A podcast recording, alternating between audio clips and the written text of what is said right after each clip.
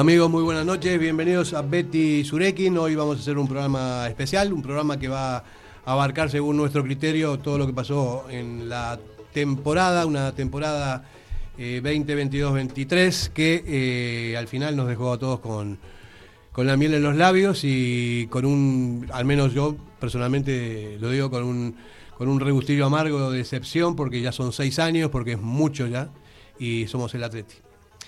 Fernando eh, San José, buenas noches. Fernando, muy bien. David Salinas Almendaris. Gabón. Mi tocayo, colega periodístico Kevin Doyle. Gabón, Ferdinand. bueno, eh, te veo una, una, sonrisa amarga también en la, en Sí, un poco frustración, ¿no? Parece que todos sabíamos lo que iba a pasar y lamentablemente ha ocurrido. Pero bueno, hay que hacer un análisis más profundo, ¿no? No solo ocurrió porque ayer no se ganó el Bernabéu, esto viene de lejos, son números malísimos estas últimas ocho jornadas, 24 puntos, 5 hemos sacado.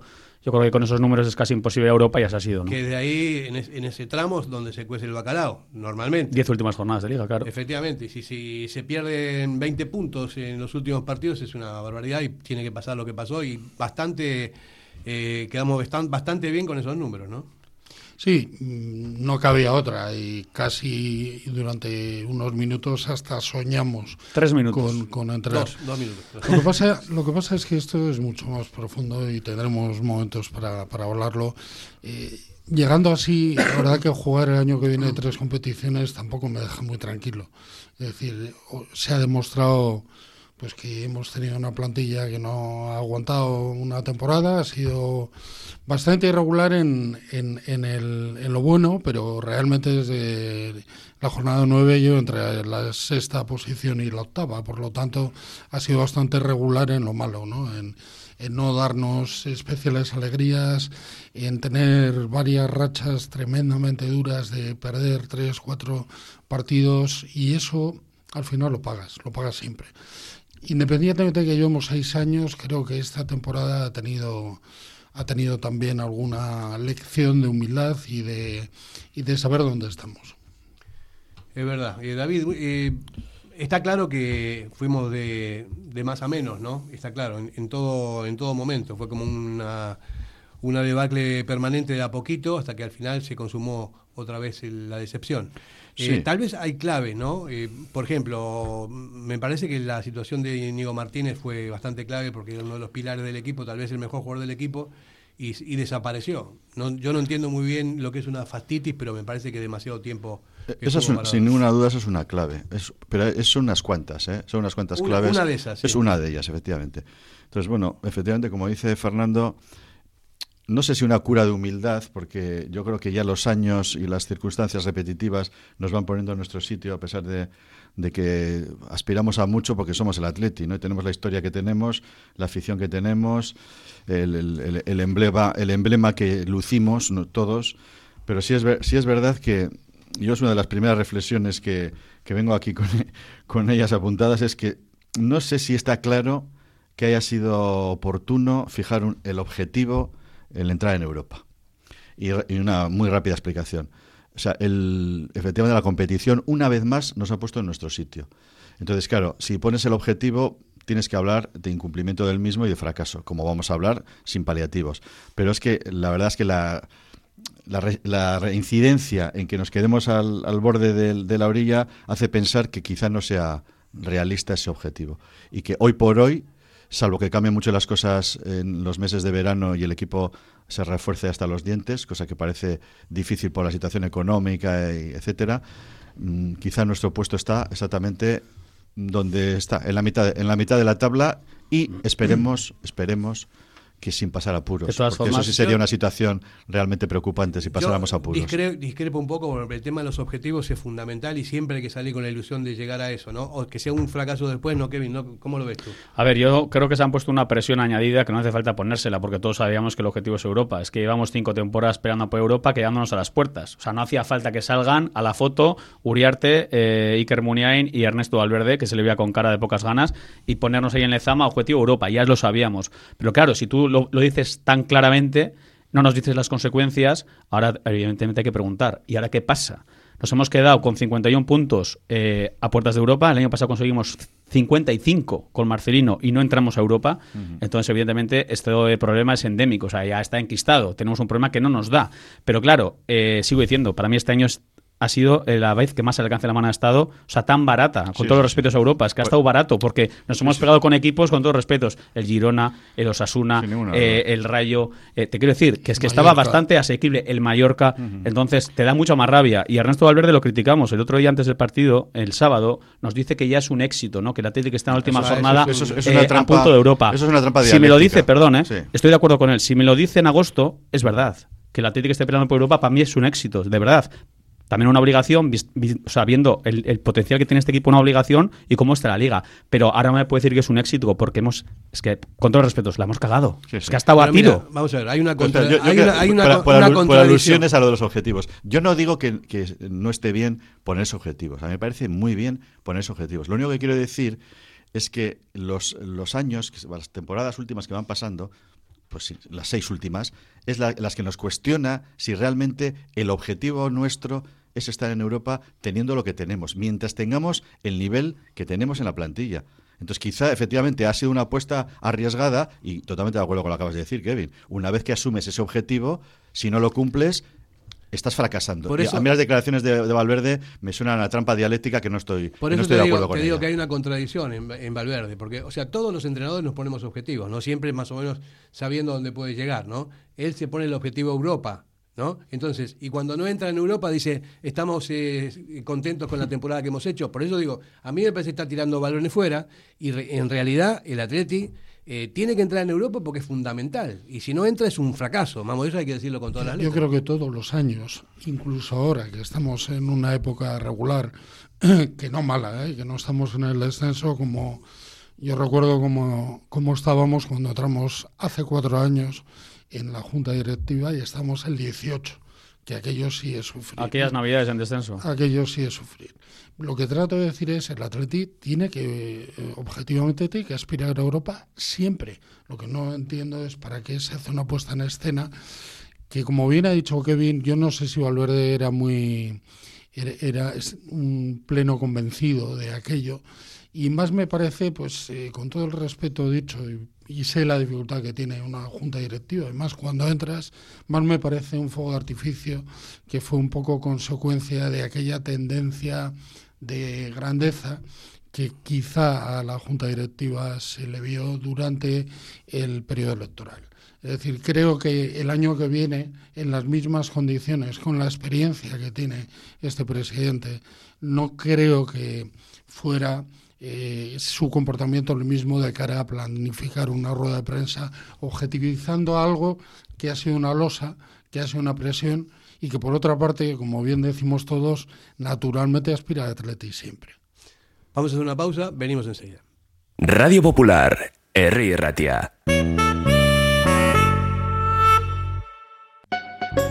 En la calle Alameda Urquijo 62 está Al Dente, el mayor espacio gourmet dedicado a la comida italiana de calidad. En él conviven el Obrador, la Escuela de Cocina Italiana y la propia tienda, con más de 800 referencias. Especialidades en lasañas, pizzas, quesos, helados italianos, vinos y licores o dulces. Al Dente.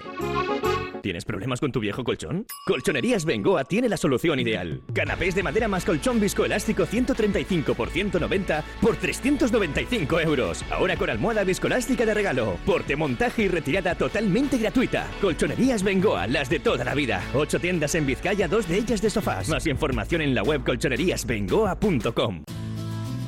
Si te gusta disfrutar del buen pescado, Asador Restaurante Parrillas del Mar es tu lugar. En Bilbao, Juan de Acuria Guerra número 7. Disfruta de nuestros pescados a la parrilla, besugo, rey, rodaballo, lubina y mariscos como langosta, bogavante y cigalas, entre otras delicias del mar.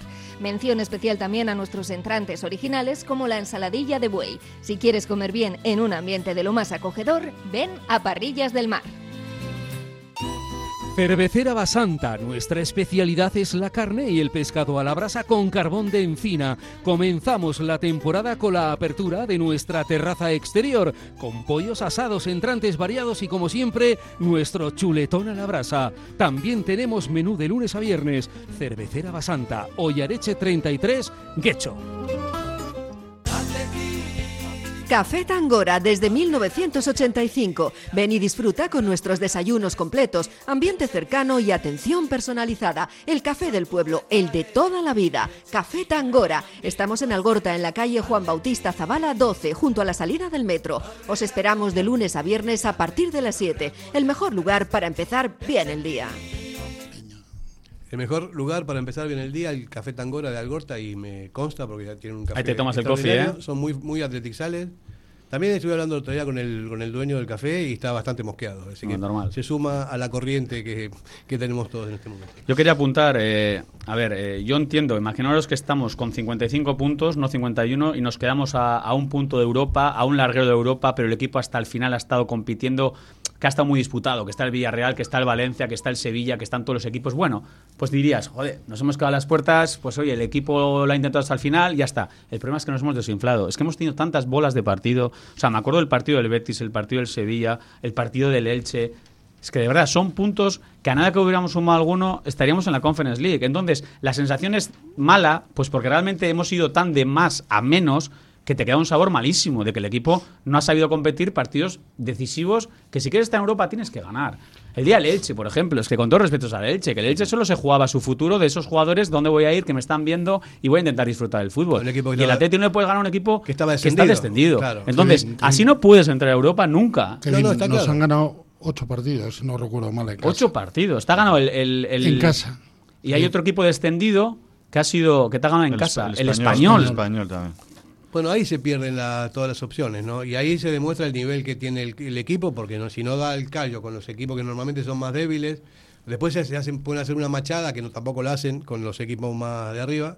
Y entonces está el Atleti está en, en una zona de nadie. Eso es lo que hay que. Lo que Y hay que sobre todo reconocer. 5 de 24. Yo me, Es no una me canso pasada, de es ese dato. O sea, son 8 partidos que te juegas eh, todas las habichuelas ahí, 5 de 24. Es un suicidio deportivo. No. Sí, porque si, si, entra- si entramos a valorar eh, en el grupo que estamos, en el grupo que estamos, estamos en el, en el grupo, vamos a decir, del, medio, ¿no?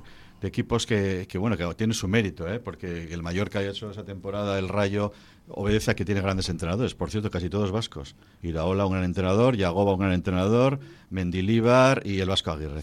Pero si nosotros estamos ahora ahí, es porque efectivamente la competición nos está poniendo en nuestro sitio y nos está dando a entender que ya no es cuestión de que un año hemos estado por un larguero de Íñigo Martínez, otro año porque no sé qué. O sea, como habéis, habéis descrito ahora mismo, son muchas veces las, las cuales hemos fallado. Entonces, no podemos en una palabra, si la competición de liga ya es de la regularidad y te pones siempre en tu sitio, porque unas veces consigues poco, a veces más de lo que mereces, como Valverde tuvo que reconocer ayer, tantas competiciones seguidas, tantos años seguidos, quedando en ese grupo a las puertas de, pues efectivamente hace, hace ver que con lo que tenemos, con los miembros que tenemos, nuestro grupo de pelea es es la mitad de la tabla, afortunadamente sin salvo cuando habéis recordado la etapa aquella de cuando entrasteis vosotros, Fernando, sin grandes apuros, lo cual también desdramatiza un poco el tema y eso también es importante contextualizar, que no estamos hablando de una situación dramática, pero que efectivamente nos sitúa en, en- en que el objetivo de ir a Europa, pues quizá no, yo insisto, eh, quizá no sea tan realista, visto que año tras año no damos la talla con la plantilla Bueno. que tenemos ahora. Yo no, eh, yo no, no me siento acorde con este tipo de, de objetivos. Para mí el Atleti tiene que estar siempre más arriba. O sea, yo lo considero es un equipo grande, es un equipo histórico, es un equipo que tiene una particularidad, tiene una, un estadio precioso, tiene una afición muy fiel. Y, y vamos, eh, el Atleti no, no puede aspirar a estar en, en- del medio un poquito para arriba. El Atleti tiene que salir todas las temporadas a ganar todo lo que pueda y sobre todo, sobre todo la Copa, vamos, que otra vez hicimos y nos hizo plaf en, en el último minuto. Sí, pero ¿qué- ¿qué nos está pasando? Que, que la plantilla que tenemos se nos hace vieja. Era una plantilla con mucha proyección hace dos, tres temporadas y ahora, como no hay jugadores, por lo menos esta temporada, que hayan salido del Atleti y ahí se puede hablar largo y tendido sobre lo que está pasando en el Atleti y en Lezama y como tampoco somos capaces de reforzar el equipo con, como cíclicamente nos ha pasado que hemos necesitado echar mano del mercado y, y de la operación retorno de, de jugadores vascos como en este momento no lo hemos hecho hasta ahora pues el equipo tiene el nivel que tiene y Dani García lo explicó muy bien. Es que quizás no da más de sí esta plantilla por, por la falta de calidad. Ganas todas. Calidad limitada para estar donde estamos Bueno, pero somos el Atleti y eso Hombre, hay que... hablando de ganas. No, eh, espera, espera, ah, eh, vale, vale, vale. No, yo lo que quería decir es que la plantilla envejece siempre.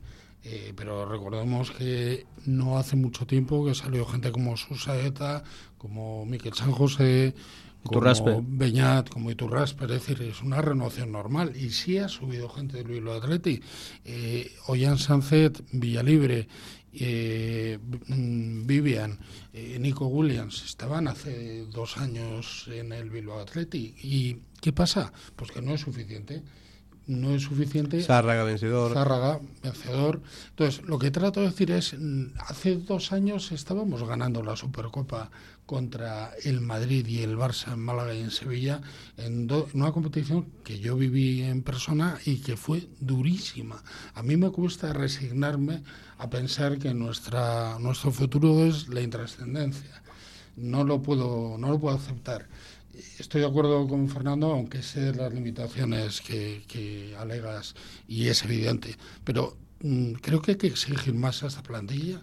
Esta plantilla, independientemente de lo que cobre, que esa es otra historia, esta plantilla no es peor que las que compiten en los puestos. Me cuesta mucho creer que es peor que la de los Asuna, que la del Girona, que, que la del Rayo o por supuesto no es peor no, para nada para nada yo creo que siempre he pensado que el Atlético Fernando pues yo creo que si falla la plantilla no es peor que yo también tengo mis dudas efectivamente y, y no pienso que la, la plantilla de Osasuna sea mejor pero igual igual falta una estabilidad en el banquillo porque hemos tenido dos grandes entrenadores Marcelino lo es eh, Valverde lo es pero quizá falta lo que comentábamos ayer en la previa un proyecto a largo plazo, como ha sido Imanol en la Real, como es Yagoba en Osasuna, entrenadores de confianza que, miren hacia abajo y que tengan y que tengan una, una estabilidad en el tiempo, cosa que no, no estamos consiguiendo en el Atlético. Quizás sea eso. Si la plantilla, como dices tú, yo también puedo dudar, no es inferior a la del Rayo, a la de Osasuna o a la del Girona, que efectivamente es que a mí me cuesta también pensar que sea peor, ¿no? Entonces, algo, algo está fallando. El Atlético, además, cuando consigue logros es por una hipermotivación. Cuando consigue ganar a equipos grandes, que también el Atlético lo es, eh, lo es porque juega al ciento y pico por ciento. Y muchas veces el otro no juega al 100%. Y ahí es donde nos hacemos superiores. Si bajamos ese nivel durante la liga, que pasa y sucede muy habitualmente, pues pasamos a ser un equipo más. Pero bueno, hay, hay una máxima con eso, ¿no? Los, equipos grandes, o sea, normalmente juegan al 100%, pero no siempre, depende del rival, porque o sea, no, no hace falta que salgan al 100% con los equipos de abajo, porque pueden ganar de otra manera también, ¿no? Pero de todos modos, Kevin, a mí me parece que el Atleti tiene una buena plantilla, pero está descompensada, porque hay demasiada dependencia en cuatro o cinco jugadores que son fundamentales, y cuando no están se nota muchísimo. Hombre, pero eso yo creo que también pasa en casi todos los equipos. ¿eh? Pero en nosotros se nota más. Pero en nuestro caso, pues eh, se puede notar. Sí, se puede notar más. Pero yo siempre digo lo mismo. A este equipo lo que le falta es ser regular. O sea, ser fiable. Es un equipo que le falta ser competitivo. O sea, sumar de tres en tres. Porque competitivo muchas veces lo es. Y luego comete errores, errores groseros atrás, falta de puntería arriba. Pero a este equipo le falta realmente ser un equipo que gana. O sea, ganador. Pero vamos a ver, tuvo una dinámica de tres cuartas partes de la temporada donde fue muy regular, donde llegó muy bien al final y después al final se vino abajo cuando faltaron una cosa, pero el, tema del calendario también hay que repasarlo. Mm. Contra quién jugamos al principio de liga, contra qué equipos jugando en Samamés, eh, eh, firmando goleadas contra rivales, insisto, que ahora mismo han descendido o han estado toda la temporada abajo. Entonces el calendario estaba puesto a la carta. Entonces era, eso era un poco, eh, no era real. pero por eso estoy diciendo que la regularidad se marca en ese tipo de cosas. Puedes estar muy bien durante una, parte de la temporada y en el momento en que tienes que ser definitivo, que tienes que rematar la, la, faena, se, se, se bloqueó el Atleti, ¿no? Igual la falta de Inigo Martínez, la falta de algunos jugadores claves en algunos momentos. Y también, vamos, y no quiero echar la culpa al entrenador porque me parece que el Chingura es un buen, es un buen ¿eh? tío y es, una, es un buen entrenador también. pero tiene responsabilidad. A mí me, me, parece que hay falta de autoexigencia en el Atlético. Me parece que hay un acomodamiento inconsciente que no lo hacen a propósito, pero ¿Cómo, ¿Cómo vas a decir después de lo que pasó? Estamos contentos con. Es muy meritorio para ti. Que no, que eso no lo puede decir. Yo, el primer decepcionado tiene que ser él. Y yo, como entrenador que, que he sido, en una cosa así me quiero cortar las venas, ¿no? Cuando además él se ha marcado ese objetivo. Y cuando además ha renovado, entendiendo que iba a cumplir el objetivo. Es que es bastante duro poder escuchar eso.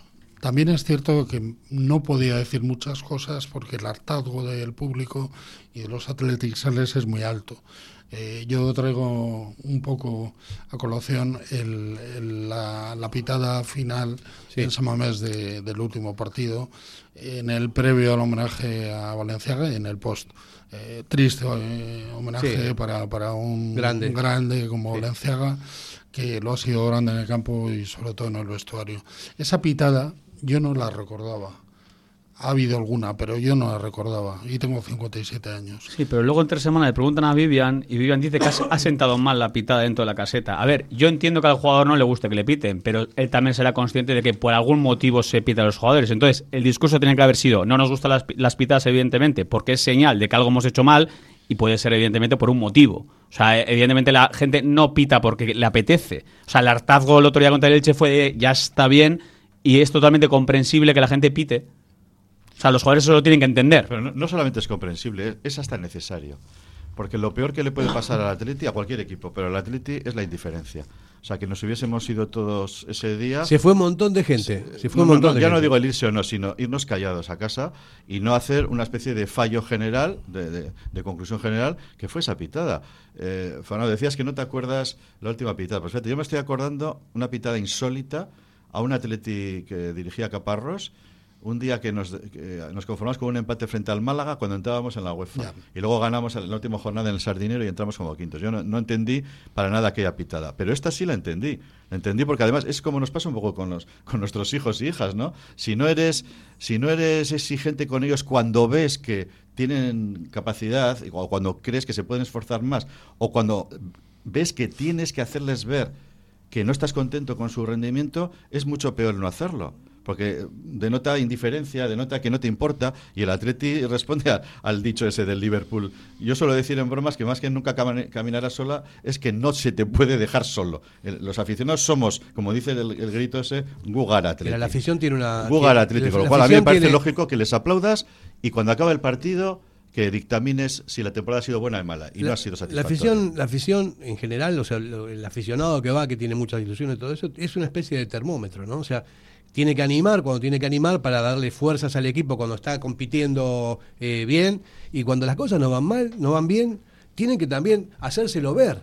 O sea, para que, para que den un plus más. Nosotros somos muy acomodaticios. No antes, no antes, como hacen en Valencia o en otros sitios, que pitan a medio partido. Eso no, eso A ver, y los jugadores, a ver, evidentemente, os lo digo, los jugadores son conscientes de que no han estado a la altura y que han desaprovechado una gran oportunidad y entienden el enfado de la afición. A ver, que solo hay que coger los últimos partidos en Sabamés, la que hemos preparado, la que han preparado, mejor dicho.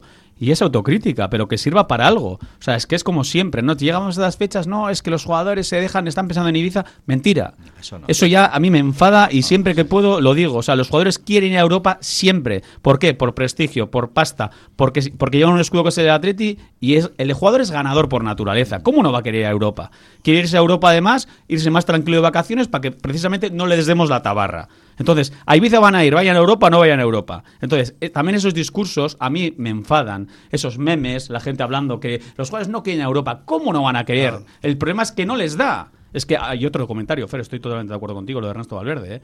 A ver, Ernesto Valverde para mí, en cuanto a, a la planificación, a usar la plantilla, los efectivos, el reparto de minutaje, no lo ha hecho bien, porque se le ha caído el equipo y no ha tenido sustitutos preparados para estar en un momento decisivo de la temporada o no era consciente de lo que tenía y que esos jugadores que no han contado nada para él eran necesarios para jugar una, temporada entera, con lo cual efectivamente él ha asumido ha asumido el objetivo, porque no le ha quedado otra, y la plantilla con la cual llegar a ese objetivo. Con lo cual, claro que es responsable de, de la historia no se vive.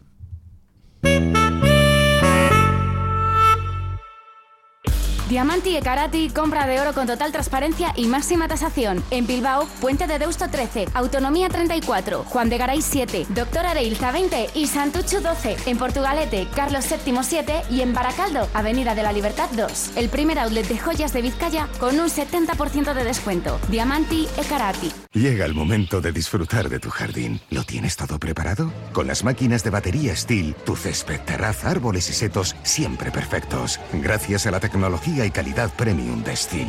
Y al mejor precio. Encuéntranos en... Comercial Agrícola Baserri Tresnac de Berry. Teléfono 94 682 4087.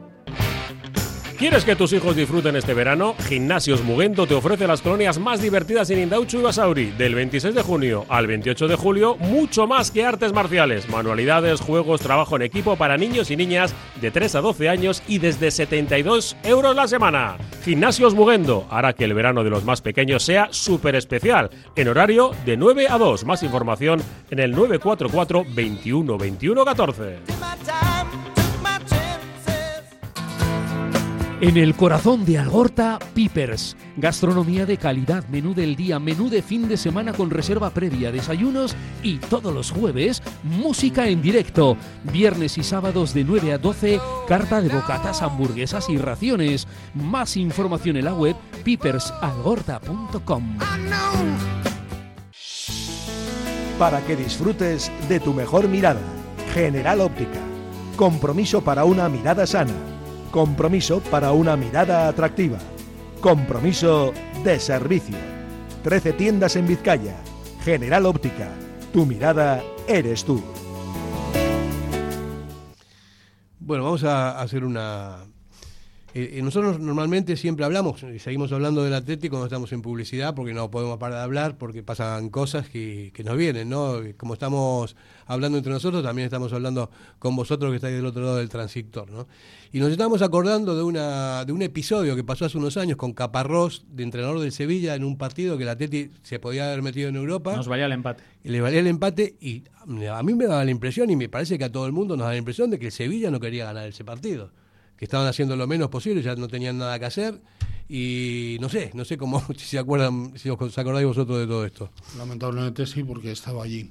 Eh, es verdad que el Sevilla no, no tenía especial interés en ganar, se le veía, bueno, eh, jugó y nos ganó, por lo tanto no es que tirara el partido, pero no fue eh, el, Intenso, Sevilla, intenso. el Sevilla que había sido esa- esas temporadas. La verdad es que yo sí vi jugadores con muchas ganas y quizá vi a otros pues con menos nivel de competitividad. Eh, es duro, yo recuerdo con mucha impotencia ese partido. Eso fue, fue duro, fue muy, muy duro. Espero que estas cosas no pasen más, ¿no? Y esta vez me parece que no es por no querer, sino por no, poder. da, O sea, Fer, es, impericia. Ayer, Hay- el, ayer el Real Madrid, hay que decirlo, ¿eh? El Real Madrid ayer estaba de vacaciones. O sea, si nos llega a tocar Sí. un Real Madrid Sí. que realmente se juega algo y te quiere ganar, lo normal es que te pase por encima, no es que te gane, te pase por encima. Y ayer era jornada festiva, Benzema, despedidas. Tengo un amigo que estuvo en el Santiago de Bernabéu y me dijo, jo, Kevin, si no le ganamos al Madrid hoy, no le vamos a ganar en la vida. Y es verdad, a ver, y, y el Athletic, de verdad, insisto, lo intentó, apretó, tuvo ocasiones, falló ocasiones. Del árbitro también hay que criticarle, porque para mí el penalti que nos pitan en contra es de denunciar. Lamentable. O sea, es una vergüenza. fue lamentable. Y luego la expulsión, la no expulsión de Yuri Berchichi, o sea, Carvajal puede ir a la cárcel una semana. O sea, es una vergüenza. Y para eso está el VAR. Un arma que viene a impartir justicia y no son capaces de decir, oye, tú a la calle y seis Y partidos. hubo una acción que fue increíble, que fue sacar una tarjeta a Sancet Por simular. por simular un penalti Y a Vinicius y, no. luego, y luluego ver unos minutos después una, una jugada Con mucho peor, deja mucho más Mucho descarada peor. y luego una tercera del Madrid que no, no merecieron tarjeta. Bueno, aparte del, aparte del arbitraje que fue lamentable, es un nuevo árbitro a, a- a la lista negra, a la Serrenda Belcha, después de que se ha retirado Mateo llorando Gracias. ayer. Yo Gracias, lloraba, pero de gusto de que se retirara. Eh, No, aparte no- de eso, no creía que era capaz de llorar. ¿Eh? Que yo me ha sorprendido. No Los- creía los que era capaz de, de llorar. Mateo. Mateo. Bueno, esta, Mateo. esta- esta- yo creo que acabará Es una película. Torrente 7 o Torrente 8 acabará de actor porque tiene cualidades para ello. Bueno, yo creo que el Atleti hizo un buen partido ayer. Hizo un buen partido. El Madrid jugó con el, El freno Atleti ya mere- mereció ganar el partido. ayer. mereció Sí, ganar. sin duda. Pero, pero hubiera sido hasta injusto que hubiéramos ganado, pues no sé, un 1-3, que pudimos hacerlo, y que luego, pues, eh, con Osasuna ganándole al Girona, nos quedáramos todavía Pero, más en la orilla. Pero si hubiéramos llegado de otra forma en lo físico y en lo mental, hubiéramos ganado ayer, ¿eh? Perdón, Efectivamente, el pero la- la MVP cosa está del partido fue el portero. Courtois. sí. Algo, algo dice. Y, lo- y luego está Iñaki Williams, que ha hecho, ha hecho en general una buena temporada, que yo le decía, ya puestos a decir cosas así descarnadas, que su nuevo apodo tiene que ser Iñaki al muñeco Williams. ¿Eh? Iñaki al muñeco Williams. Yo le pongo en el Porque- top 3 de los mejores de la temporada. Sí, de sí, yo, yo, ta- yo también, eh, pero, no tiene la facilidad de cuando hay un jugador o un portero delante, pues tirar el- el- al resto al resto de los metros cuadrados, sino a él. ¿no? David, la prueba fue eh, en esa misma situación, Ollán, en un rechace, no tira el muñeco, busca el hueco. Pero bueno, ha hecho eh, buena temporada. No, no, vamos a sacar contra Iñaki, ha sido de los Iñaki- más salvables. ah, yo creo que ha sido su mejor temporada. Sí.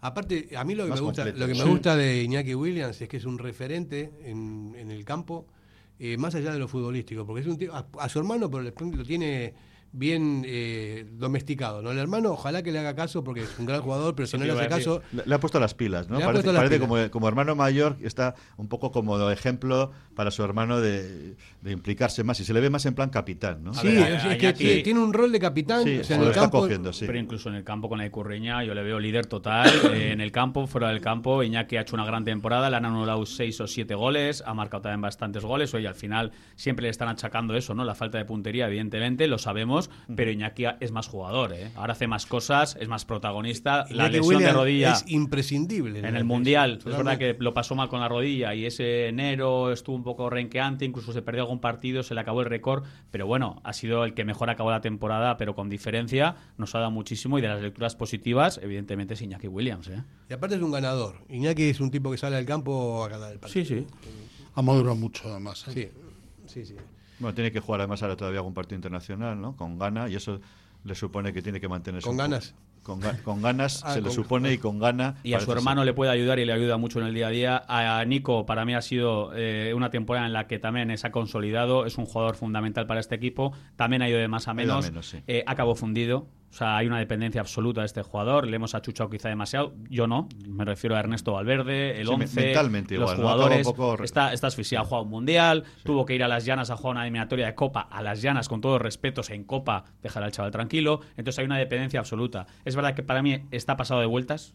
O sea, tanto en lo físico como en lo mental, creo que le va a venir fenomenal en unas vacaciones. Tranquilidad, eso sí.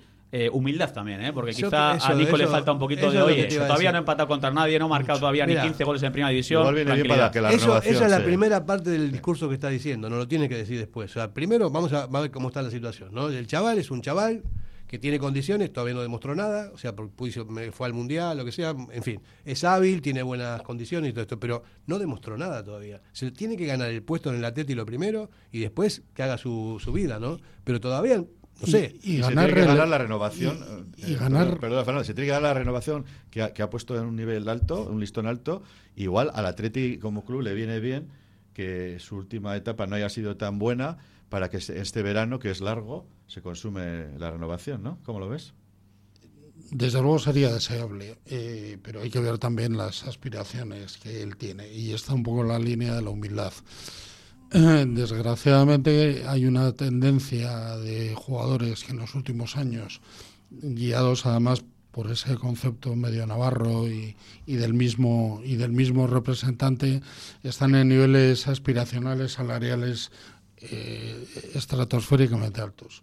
Yo creo que lo que tiene que ganar es eh, mm, un- una condición de ser mucho más peligroso, porque hay muchos partidos que es intrascendente. Más regular. Hace, pero hace muchas cosas en la banda, pero luego no pasa de ahí. No está Por- formado por del lo todo, tanto, no, todavía le falta. no es, no es un jugador, es un proyecto. de Claro, eso es, eso es. Y yo creo que se le ha vendido, incluso además por el hecho de ir a la selección, muy por encima de lo que realmente el día de hoy es. Fernando, yo soy muy pesado con esto. Eh, el gran jugador es el que en la toma de decisión acierta casi siempre. Y precisamente eh, Nico todavía no es un gran jugador porque en la toma de decisión todavía no elige bien. Tiene unas condiciones brutales. O sea, hay pocos jugadores incluso en la élite en primera división que, que desborden con tanta facilidad, ¿eh? para derecha, para izquierda. O sea, es un jugador que marca diferencias en uno contra uno y es muy rápido, Bueno, difícil de marcar. ayer, Tiene- vi- ayer vimos a Vinicius y la diferencia es brutal. ¿eh? Sí, hombre, estamos hablando de uno de los mejores del mundo. Sí, pero tú me Pero estás para- diciendo... En la liga, que con desborde Sí, como el de Nico, pocos. Sí, pero el- vuelvo a decirte que es lo mismo. eh, intrascendente en la banda. Porque ayer Vinicius coge el balón en la banda y llega a la Pero portería. yo por eso te digo que lo que tiene que mejorar es la toma de decisión, porque el gran jugador es el que elige bien. Y Nico todavía no elige bien. El día que empieza a elegir bien, entonces Bueno, marcará eso- diferencias y pasarán Eso cosas. lo dan los partidos, lo dan los años, lo da la experiencia. Sí, y también y la cabeza. Sí, y lo también, le- claro, lo da. Y también tiene que aprender de los mayores. Hombre. Sin duda. Iñaki es un referente. Y también dentro del vestuario del Atleti hay uno sobre todo que no sé, parece que no va a seguir, que me parece que tiene que seguir, pero es fundamental que esté, que esté Raúl Raúl, Gladiato Ah, García. no va a seguir. Pero vamos, porque es, ese, ese puede ser sí un profesor para todos estos Lo de chicos. Raúl que da para escribir también un, un monográfico. Acabando un poco por Nico, yo creo que Nico tuvo un momento crítico que fue el partido de Copa, la vuelta en Samamés. Aquellas dos, tres ocasiones tan claras que tuvo, que si le criticaron en redes sociales, que si tal. Entonces, claro, ahí es donde vio, vio la realidad de este, de este negocio. ¿no?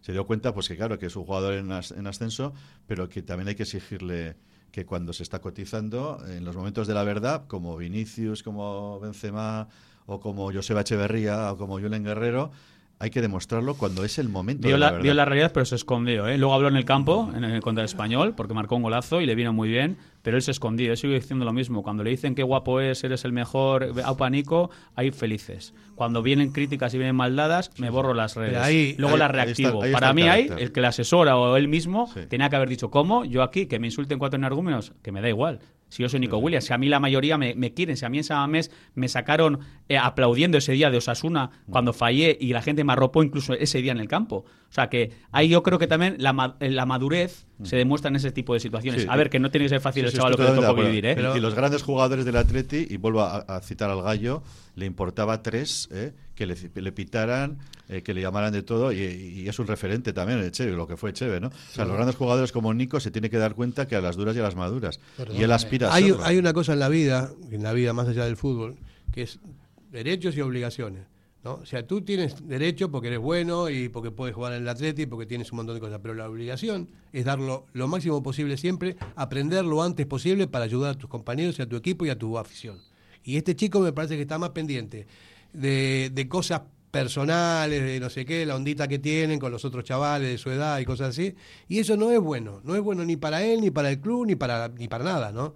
Es la obligación de un profesional es comportarse como un profesional que gana en consonancia a lo que, a lo que hace en el campo. Y si no, si no, no tiene derecho a ganar lo que está ganando. dentro y fuera del campo. Y fuera del campo también. Que, bueno, ha habido algunos algunos incidentes que... Es un niño todavía, Sí, sí, pero por supuesto, pero la inmadurez no es eterna, tiene que empezar a madurar.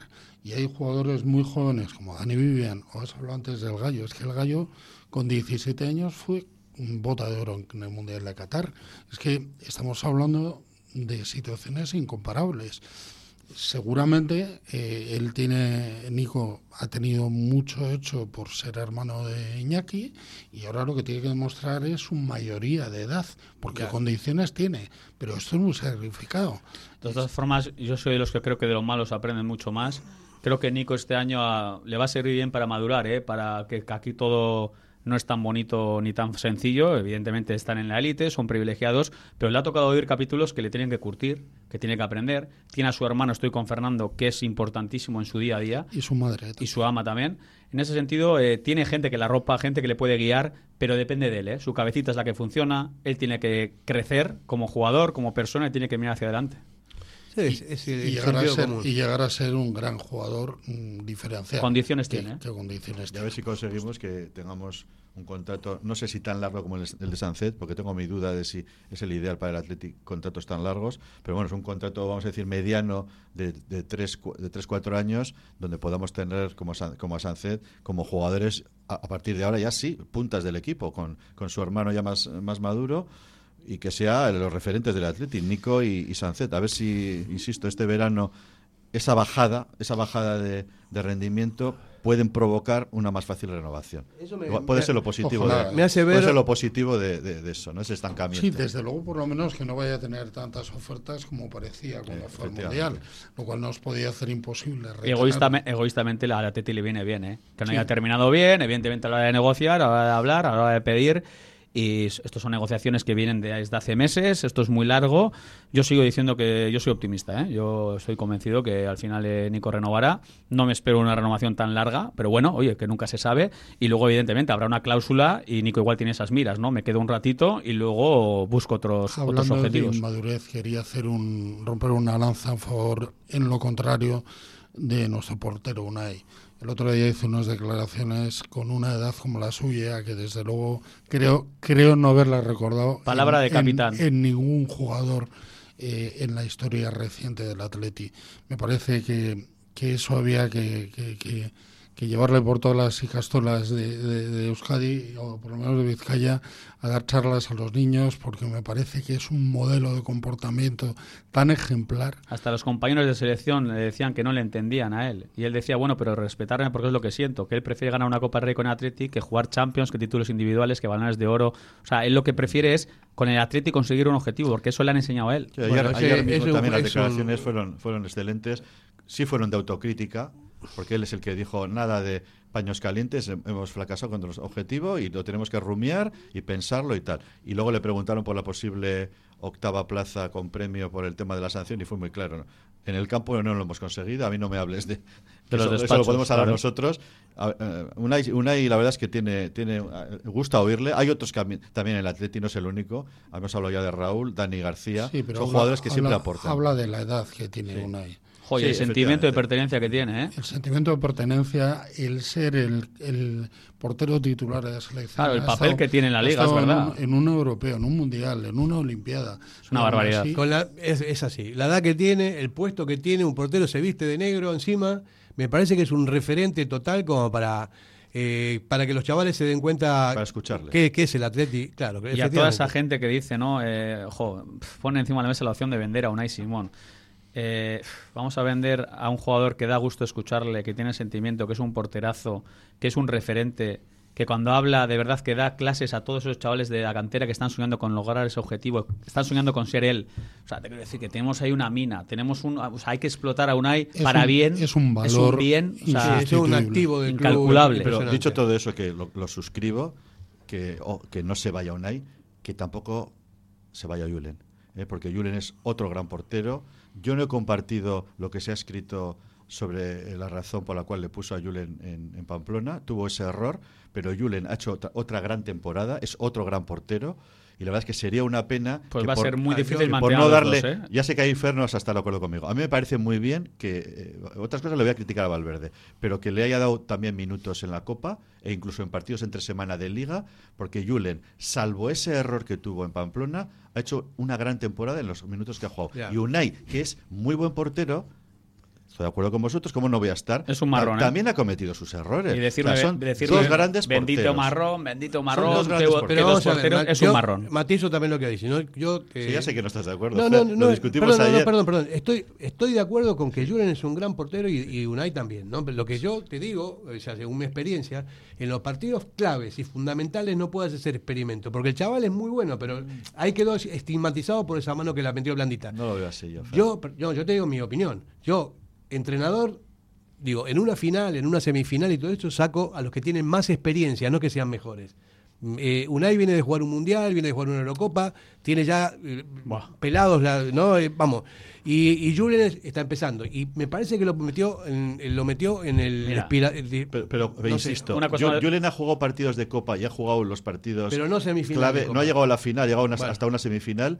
Y, y no solamente por ser la Copa y, y haber una tradición en casi todos los equipos. Pues de hace que juegue 35 el, el años otro que no ganamos portero, la Copa, sino porque entonces- Julen ha demostrado cuando ha tenido que jugar, porque también está lesionado Unai, que ha hecho grandes partidos y no ha cometido errores, salvo el error David, que una cometió cosa en rápida. Pamplona en Déjame Liga. decirte una cosa rápida. Con, Eh, con lo cual, yo creo que Julen, para que no se nos vaya, porque Julen va a querer jugar, también tiene que tener minutos porque es un gran portero. Insisto, tenemos dos grandes porteros. Pero Una depende, cosa me- depende, del, del- depende de un poco del contexto, ¿no? Y insisto, en una final, en una semifinal, tiene que jugar el que tenga más experiencia. Mira, yo cada vez lo tengo más claro. buenos los dos. A la hora de gestionar la portería, si hoy me- me dicen tú tienes que gestionar la portería la temporada que viene, lo tengo clarísimo. Julen podrá jugar en liga, digo en liga, 10 partidos, 12, 13, 14, ir rulándoles, Unai, Unai Simón que juegue para que 5, vaya cogiendo experiencia, luego tú juegas claro. otros 5, eso sí, la copa se la doy al mejor portero que tengo y a día de hoy el mejor portero es Unai Simón. Si yo la opción de un título es la Copa del Rey, siempre estamos diciendo que es el camino más cerca a un título, tú tienes que jugar con tu mejor portero. Aunque sea muy bueno el, el portero suplente en teoría, dale la liga. Dale, a una- dale al chaval liga, pero dale 7, 8, 10 partidos, 15 partidos. Totalmente la. Copa del Rey se la tienes que dar a tu mejor chopo. Y esto de regalar la Copa, no, tú juegas la Copa. Vaya gracia le hace a Unai. Unai está Pero ¿cómo- deseando jugar la que- Copa del Rey. Pero Kevin, ¿cómo que regalar la copa? Pero si Es Julen- como premio, pero si como Julen entrenan- Ha cumplido, si Julen ha cumplido en Pero todos te los estoy partidos diciendo, a ver, David, déjame, por favor. O sea, te estoy diciendo una no cosa. era Pinto, ¿os ¿Me acordáis de dejas? Pinto cuando jugó la final de Copa contra David, nosotros? me de- Pinto. pero me dejas. Vale, vale, y estaba Víctor. Valdés. ¿Os acordáis? ¿Puedo? Eso sí era regalarle la Copa a Pinto. Pero Julen se la ha ganado en los partidos que ha jugado. ¿Me, me dejas ahora?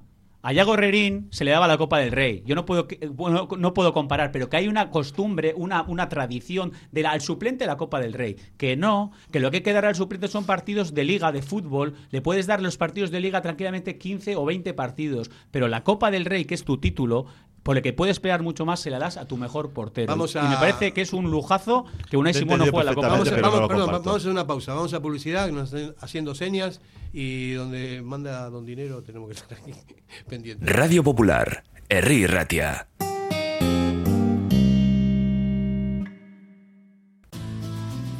Si te gusta disfrutar del buen pescado, Asador Restaurante Parrillas del Mar es tu lugar. En Bilbao, Juan de Ajuria Guerra número 7. Disfruta de nuestros pescados a la parrilla, besugo, rey, rodaballo, lubina y mariscos como langosta, bogavante y cigalas, entre otras delicias del mar. Mención especial también a nuestros entrantes originales como la ensaladilla de buey. Si quieres comer bien en un ambiente de lo más acogedor, ven a Parrillas del Mar.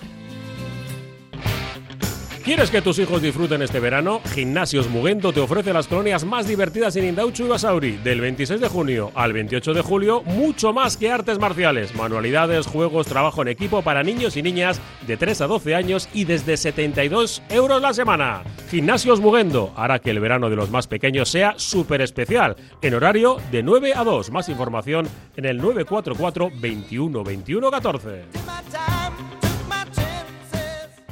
Diamanti e Karati, compra de oro con total transparencia y máxima tasación. En Bilbao, Puente de Deusto 13, Autonomía 34, Juan de Garay 7, Doctor Areilza 20 y Santucho 12. En Portugalete, Carlos VII 7 y en Baracaldo, Avenida de la Libertad 2. El primer outlet de joyas de Vizcaya con un 70% de descuento. Diamanti e Karati. Cervecera Basanta, nuestra especialidad es la carne y el pescado a la brasa con carbón de encina. Comenzamos la temporada con la apertura de nuestra terraza exterior, con pollos asados, entrantes variados y como siempre, nuestro chuletón a la brasa. También tenemos menú de lunes a viernes. Cervecera Basanta, Ollareche 33, Guecho. Bueno, vamos a eh, vamos a retomar el- el- la línea. Eh, estábamos hablando eh, otra vez en la publicidad, seguíamos hablando del tema de los porteros y bueno, llegamos a conclusiones. Yo voy a decir la mía, porque estoy hablando yo, entonces en otro momento cualquiera me puede rebatir. Para mí, conclusión de todo esto, insisto, dos porterazos. Es un lujo para nosotros tener dos porteros de este nivel. Julen es muy buen portero y, y Unai también, pero la diferencia está en la experiencia para jugar finales y o semifinales. Nosotros no tenemos prácticamente opción de ganar la liga, ya hace muchísimos años que no lo ganamos, pero sí podemos ganar la copa. Y yo, en, es- yo en, mi, ca- en mi caso, en este momento, en ese momento hubiese puesto a Simón porque creo que tiene más experiencia. Pero no, eso no quita el hecho de que Julen sea un porterazo. Pero a Julen, como decías Kevin, ¿no? Se le pueden dar 15 partidos de liga, en la liga perfectamente para que se siga haciendo y para que tengan un nivel competitivo entre ellos. eh, Y también ponerlo en valor, porque el Atleti vive también, desgraciadamente, cuando nos fichan jugadores, y Julen es un gran portero, igual que Unai. Y lo que viene por detrás, yo creo que nuestro gran problema no son los porteros. Hemos llegado a tener cinco categorías de la selección seguidas con porteros titulares del Atleti. Faltan nueve. Ojalá, ojalá tuviéramos más repartido en la delantera con los porteros excelentes. Este es un tema también eh, que tenemos que analizar ¿no? desde el punto de vista táctico del equipo. Que no ten- el equipo normalmente atrás siempre está bien, salvo al final que con las lesiones y con, lo- con todo lo que pasó se, se descompensó un poco. En el centro del campo baja un poquito más la prestación que la defensa, pero arriba no, no llegamos a, a dar con la tela. No, Llegamos no por tenemos las bandas, pero nos falta un killer. Claro, porque este equipo con, con las bandas que tiene, con un buen cabecea- cabeceador o con un buen rematador, eh, que lo hay, no, no estoy menospreciando a, a Gruseta ni, ni al Búfalo ni nada, pero bueno, el Búfalo me parece que es más nueve, más nueve puro que, que Gruseta. Gruseta puede hacer otra función también más de enlace ahí. En cualquiera de los casos, cuando los equipos se nos cierran, nos cuesta muchísimo llegar. Nuestro juego es muy de banda y muy rápido. Entonces, cuando el juego es abierto por parte del contrario, sí hacemos ese tipo de juego que tú dices con un 9.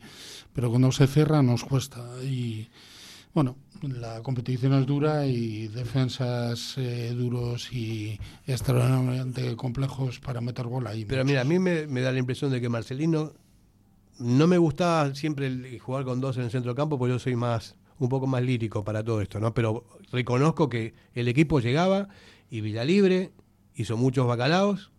Villalibre eh, era un jugador referencial para los que estaban en las bandas.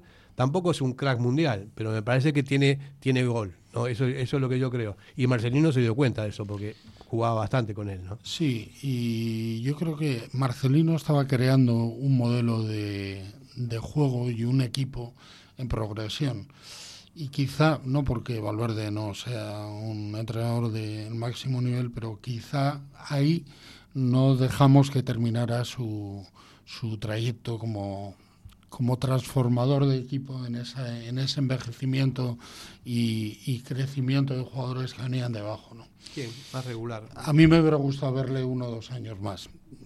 Hombre, yo creo que yo creo que Marcelino todos pensábamos y seguimos pensando que, que hizo una muy buena labor, que tenía que haber seguido más.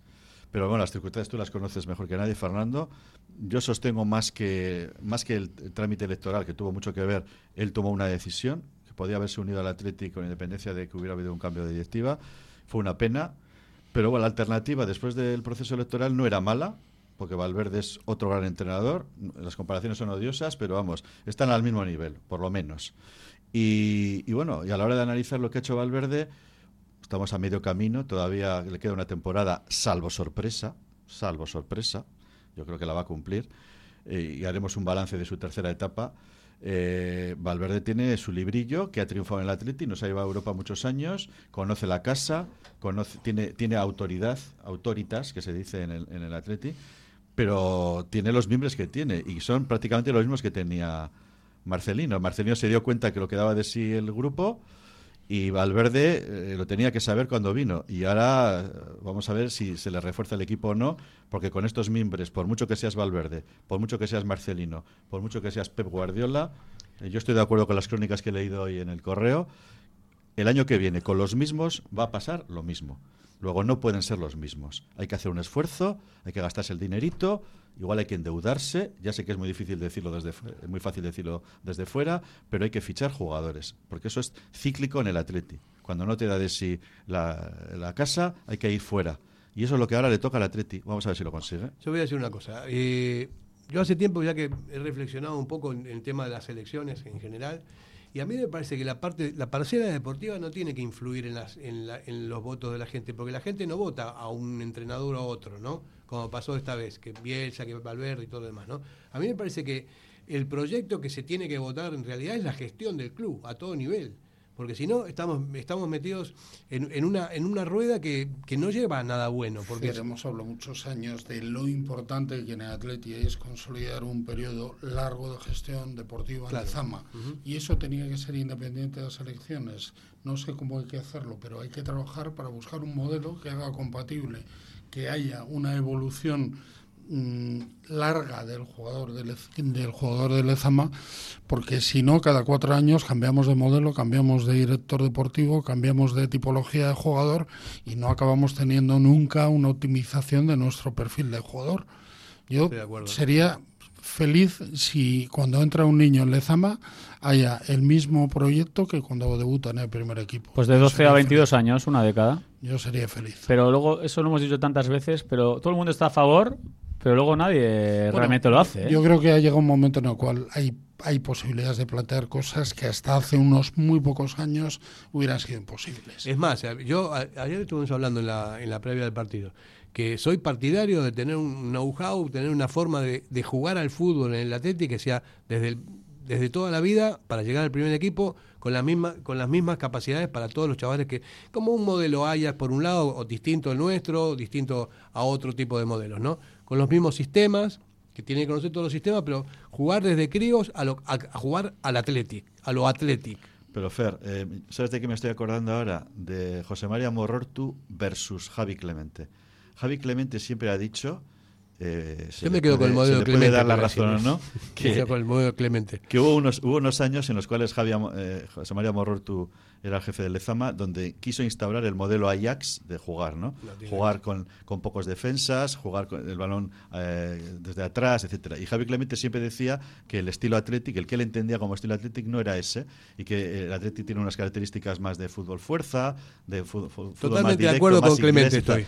Con lo cual también es verdad que, que siendo bueno lo que estás diciendo, que haya un, un único estilo o una única forma de, de abajo arriba, ¿cuál es el estilo Athletic? Bueno, pero más yo, yo me siento más cercano a Javi Clemente en ese estilo, Sí, ¿eh? yo también, yo también. con ser un gran profesional amorruto como ha sido y, y la- y las señas de identidad del Atleti es ese, juego, que, que no dista mucho del que hemos jugado últimamente, ¿eh? un juego fuerza, de velocidad, de- de- porque tenemos que tenemos que aprovechar esas cualidades. No tenemos un, jugadores muy técnicos, no podemos acceder a ello. Tenemos también grandes figuras, siempre las hemos tenido. Pero el estilo Atleti para mí es el estilo. El, el de, el de el Marcelino estilo se, acer- el de Marcelino se acercaba más. Puede ser. con, con puede los ser. mimbres que tenía. Sí.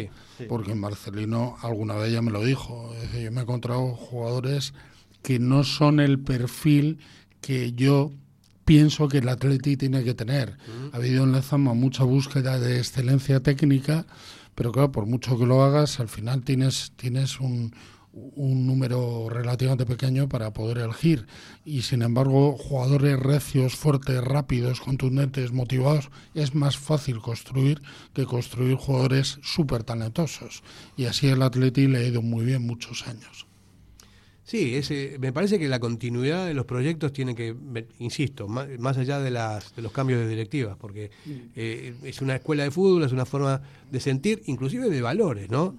De, de valores de- deportivos, el jugador atlético tiene que ser un jugador atlético, no, no estar con cosas raras o con Y yo tipo creo que las elecciones, y yo he vivido en primera persona unas, dejan heridas al club. Y eso hay que intentar evitarlo, por lo menos en la parte deportiva, ¿no? Sí, que no se formas- mezclen las cosas. De todas formas, viendo a este atleti, ¿no? De Ernesto Valverde, a mí me ha dejado un poco descolocado, ¿no? Porque es verdad que la, el primer tercio de liga veíamos un equipo mucho más animado, que generaba, que atacaba, que marcaba goles, eh, jugando con Ollán, con Iker Muniain, con Vesga, no sé. Luego, después del Mundial, eh, se le cae el equipo a Ernesto. Quizá hay jugadores con los que contaba que no están en su mejor momento, van al banquillo, caso de Iker Muniain. Después vuelve a sacarle a Iker, no está bien, vuelve a sentarle. Yo creo que a Ernesto se le ha caído un poco el equipo y él ha dejado de hacer cosas que quería haber hecho, pero no ha podido. Sobre todo Ander Herrera creo que es una de las claves de su proyecto. Él estaba encantado con Ander Herrera, pero Ander Herrera pues ha estado para lo que ha estado. O sea, físicamente no le da, ha tenido muchos problemas físicos. Ayer, sorpresón, jugó de inicio. La verdad que yo no me lo esperaba. Entonces, hay muchas cosas que Ernesto, cuando él estaba viendo el Mundial en casa, él pensaría, buf, con este equipo cuidado, estamos cuartos. Realmente, yo creo que él hasta pensaba que podía mantener al equipo en esa pelea por la cuarta, quinta Europa seguro. Entonces, creo que se le cae el castillo, eso hay que asimilarlo. Le hemos estado viendo bastante de bajón incluso, bastante triste últimamente. Y se ha dado con un golpe de realidad. Me parece que como la afición nos hemos dado cuenta de que el equipo se le ha caído y ha dado para lo que ha dado, Ernesto ha vivido eso pilotando la nave. Creo que a Ernesto se le ha visto mucho más eh, preocupado de lo habitual y igual se ha dado cuenta de que realmente no podía conseguir sus objetivos. Bueno, y a, y partir sí de ahora, a sí. partir de ahora a ver qué pasa. Esa es otra, porque ta- estamos teniendo unos jugadores con una edad, hay muchos jugadores que están en una edad ya bastante madura, eh, que no hay dinero para hacer fichajes, que es, una- es otra realidad, que es un- Bueno, no hay claro, no hay dinero. Si nosotros no tenemos dinero, ¿qué tendrán los demás? Pues bueno, nosotros- Vamos a olvidarnos de, Tito de Flores que- si aquí y, puede- y de, y de la porta que, tiene, que tienen porque no se sabe ni dónde les, va, les cae. Pero nosotros no somos de los que peor estamos No, economi- no, financieramente. No me comparo con nadie, lo que digo es a quién vamos a poder aspirar si no tenemos dinero para comprarlo. David, yo creo digo que, hay, que más, tener hay, algo tenemos, hay ¿no? más dificultades de encontrar a quién comprar Sí. que cómo pagarlo. Porque realmente en nuestro entorno, si somos fieles al 100% a nuestra filosofía, pues no se me ocurren más que tres jugadores Cuatro, cinco como mucho. y, y se han manifestado claramente Que no quieren venir. venir. Claro, Bueno. eso, es, eso es, la, es lo que es la consecuencia de lo que, de lo que pasa, pasa con el Atleti, hoy por hoy. Pasamos a una intrascendencia, a la insoportable levedad del ser, y estamos ahora en una posición que no es nada comparable con la que sucedía hace 10 años, que estaban todos locos por venir al Atleti. Es que hemos quedado el tercer equipo vasco en la liga. Correcto. Sí. El año pasado también, ¿no? Los Osasuna terminó delante nuestro. si Es no duro, es muy duro. ¿eh? Y, Y y- Real, y claro. a- y además se van retroalimentando económicamente, porque cada día los puestos que ocupamos, como bien se ha leído en la prensa, y bien conocemos los que hemos estado, te, te limitan la capacidad de cobrar los derechos de televisión. Por cada puesto que pierdes un año, pierdes un millón de euros aproximadamente, muy, muy a grosso modo. Nosotros venimos bajando muchos años a esta situación intrascendente y los demás están ahí. Y ya no somos el equipo que podía fichar a cualquiera.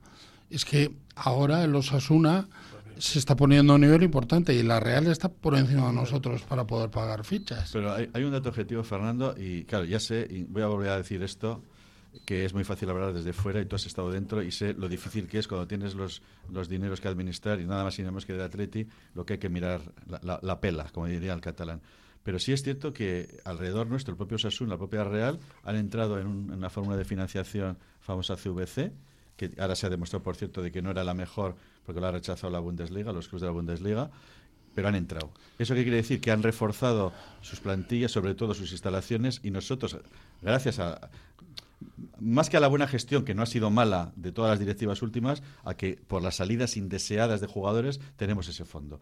Pero somos el único club, o de los muy pocos clubes que no estamos endeudados, que seguimos teniendo esa hucha, que no hemos entrado ni en el fondo CVC ni en ningún otro alternativo. Luego, aunque es difícil decirlo para quien está dentro y tiene una responsabilidad como club deportivo, porque la, porque la habéis tenido vosotros y los tienen los que están ahora. Eh, cuando ha habido momentos eh, encrucijadas en la historia del Atleti, me acuerdo cuando llegó García Macua y, hubo que fichar a precio de oro, a Ocio, a Del Horno, etcétera, pues el Atleti ha tenido que, también eh, endeudarse, o sea, es, es, historia de vida. Y en este momento, y ahora podemos hablar mucho de por qué no, no se han sacado jugadores, que para mí es lo, lo, más negativo de, este, mm, esta mitad de periodo de Valverde, que no haya sido capaz de sacar jugadores para completar los 25, porque ya que no confiaba en Capa, en Vencedor, etcétera. Yo ahí estoy con David. Pero si Valverde sigue un ¿eh? año más y no confía en el Blue Atleti, y alguna razón puede tener, seguro, eh, insisto, el Atleti no le va a quedar más remedio que reforzarse pagando, por supuesto, más de lo que valen ciertos jugadores. Esos pocos que has dicho, que, estamos en nuestra cabeza, ¿eh? pero pagando más, y, pero es que siempre ha sido así. ¿Qué, pagamos por, ocio al, Sevilla cuando, por cierto, le dejamos escapar? Pues una, una pasta la vuelta del horno, etcétera. David, es que ha sido cíclico en la historia. En cualquiera de, los casos estoy de acuerdo, pero es que no hay que no hay jugadores de ese nivel que quieran venir. Oye, Arzaba no quiere venir, Miquel Merino no quiere venir. De los Asuna te puedes traer, que no es ya ni por dinero, que la Real, que la Real le sube. Bueno, pero Íñigo Martínez vino porque tenía una situación concreta. Eran momentos en los que estábamos jugando Europa todos los años y estaba con una cierta situación enfrentada con la Real porque no le había dejado fichar por el Barça que no pagaba el 100% de su cláusula. Pero estamos en un momento en el que llevamos seis años en jugar Europa, estamos en un momento en el que no necesitamos financiación y creo que además es una muy mala financiación. Estudiamos nosotros muchísimo el asunto de CBC. CBC ha venido muy bien a muchos clubes, por supuesto era solo para invertir en estructura infraestructura, no en jugadores. Pero es que no hay, es que llega un momento en el que no hay. Nos inventamos algo para que haya. En el corto plazo es difícil. Eh, ha pasado una cosa curiosa. Estábamos todos haciendo el signo dinero aquí para hablando de, este tema y Javi en la cabina de control también nos está diciendo que tenemos que irnos a la publicidad y manda, manda Javi, pues el director de la radio, entre otras cosas. Radio Popular, Erri Ratia.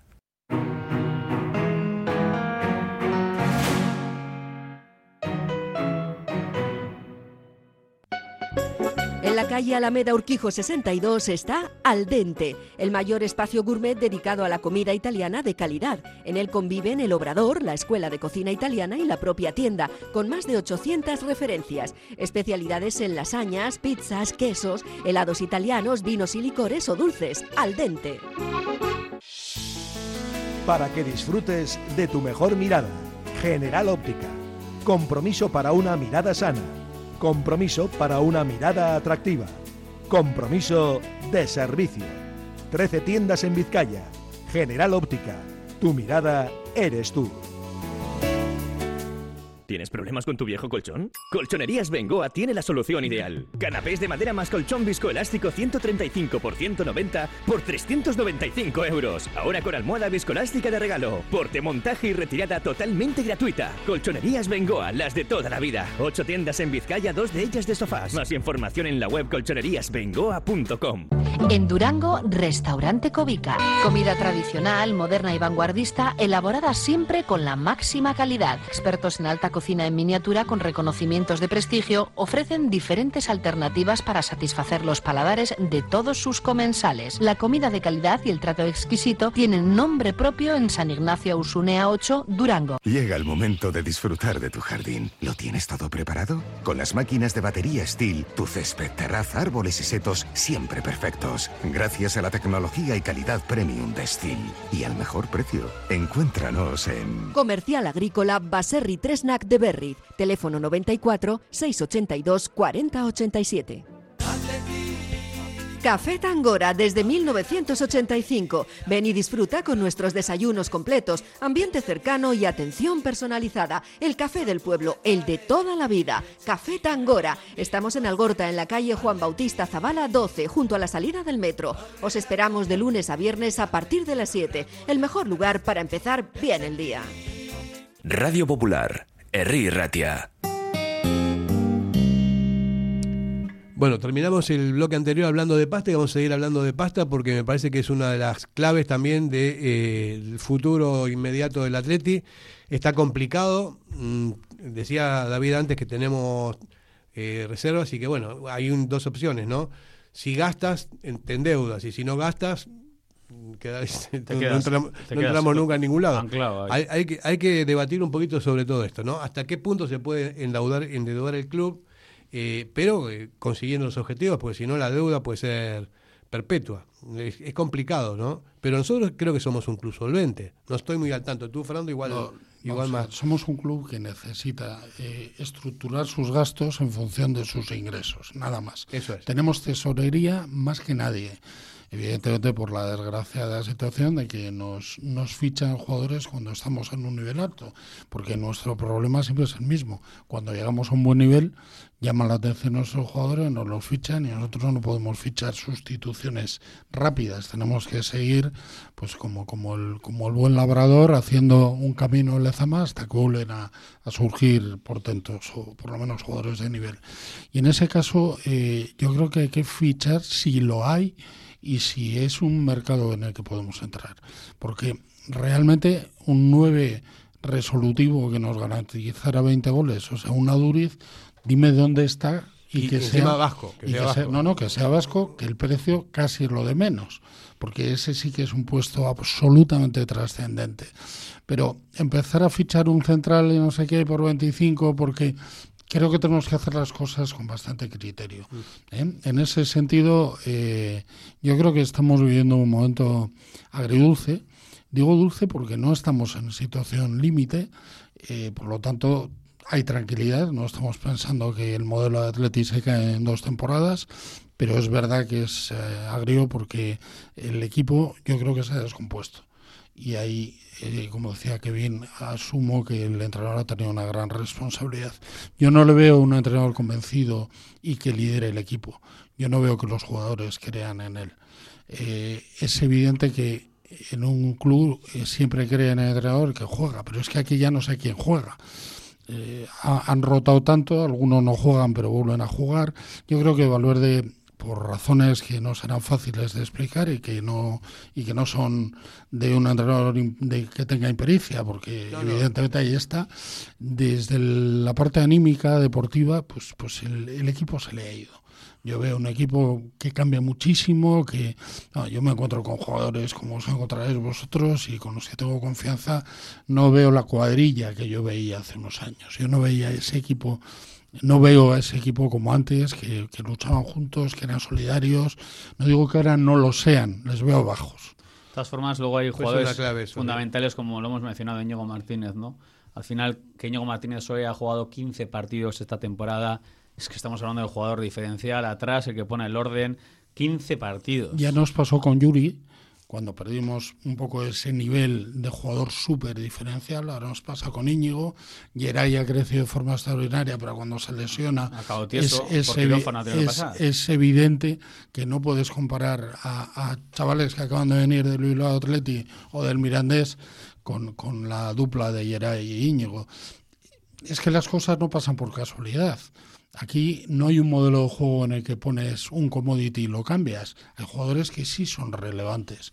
Por esa razón arriba es tan relevante eh, eh, Williams, Iñaki, porque ha jugado todo. Y esta semana también Y- va a haber una rueda de prensa donde se les podrá preguntar a los responsables un poco de, pues eso, cosas sobre Íñigo Martínez, por ejemplo, que nos hemos quedado todos un poco fríos, no, muy fríos, en el sentido de que en el tramo final donde se jugaba el objetivo europeo no ha estado Íñigo Martínez. Evidentemente eh, es una baja sensible, no, para mí decisiva. Y bueno, pues Íñigo ha tenido una fascitis plantar, lo ha llevado de una forma con el tema del tratamiento este, ¿cómo se llama? El tratamiento Conservador. conservador. Cuando a él, en su día, se le propone infiltrarse, él no quiere infiltrarse, se, lo, eh, se le dice más de una vez además si quiere infiltrarse, él dice que no, que va con el plan conservador. Respetable sí, pero bueno, si Íñigo hubiera querido realmente estar en esta pelea por Europa y ayudar al equipo desde el campo, tú te infiltras y puedes jugar. Claro, Íñigo y- ha apostado por otro tipo Pero de tratamiento. Cobra lo mismo ju- jugando o no jugando, ¿no? Porque es igual si se hubiese infiltrado, podría haber jugado y ganarse el sueldo de otra manera. Digo Siempre, yo. siempre nos va a quedar la duda de, de si podía haberse esforzado un poco más y si físicamente estaba o no para haber contribuido y haber sido importantísimo esta, este ¿Tú final qué de crees? temporada. Funda- Pues yo para mí lo, lo que, lo que pensamos todos, ¿no? Sí que, que la falta de información abre la especulación. Posiblemente si hay unos partes médicos más claros que todo el mundo conocemos y, se, y nos explica las cosas, pues nos hubieran convencido de que efectivamente no está para, para como a mí me llegó de alguna manera, pas- para pasar un examen médico tampoco del Barcelona, como alguien me dijo, y no cualquiera. Entonces, claro, si es así, pues bueno, nos callamos y ya está, el jugador no está físicamente bien y punto. Pero claro, son lesiones que no se nos dice nada, como en otras muchas cosas, no se nos comunica nada, y siguiendo con el tema de Diego Martínez, estamos por saber si es cierto que el Atleti no le ha hecho una oferta, este Atleti, esta directiva, y lo que quería era que se marchase, porque eso se ha firmado y no se ha contraargumentado. Esta semana se les Vamos a ver si por eso. fin nos lo explican. Yo de todas formas sigo diciendo, a mí me consta que hay una oferta, precisamente es la oferta que le plantea Aitor Elizig y su equipo, y la plantea Por Berasategui además, porque Berasategui estaba con vosotros, eh, Fernando. Sí, sí. Y Berasategui es el que plantea esta oferta. Por lo menos Eh, Está claro que Íñigo y su representante quieren al alza, o sea, no están eh, de acuerdo con los términos que le ponen encima de la mesa y ya queda la cosa. En dinero y en tiempo.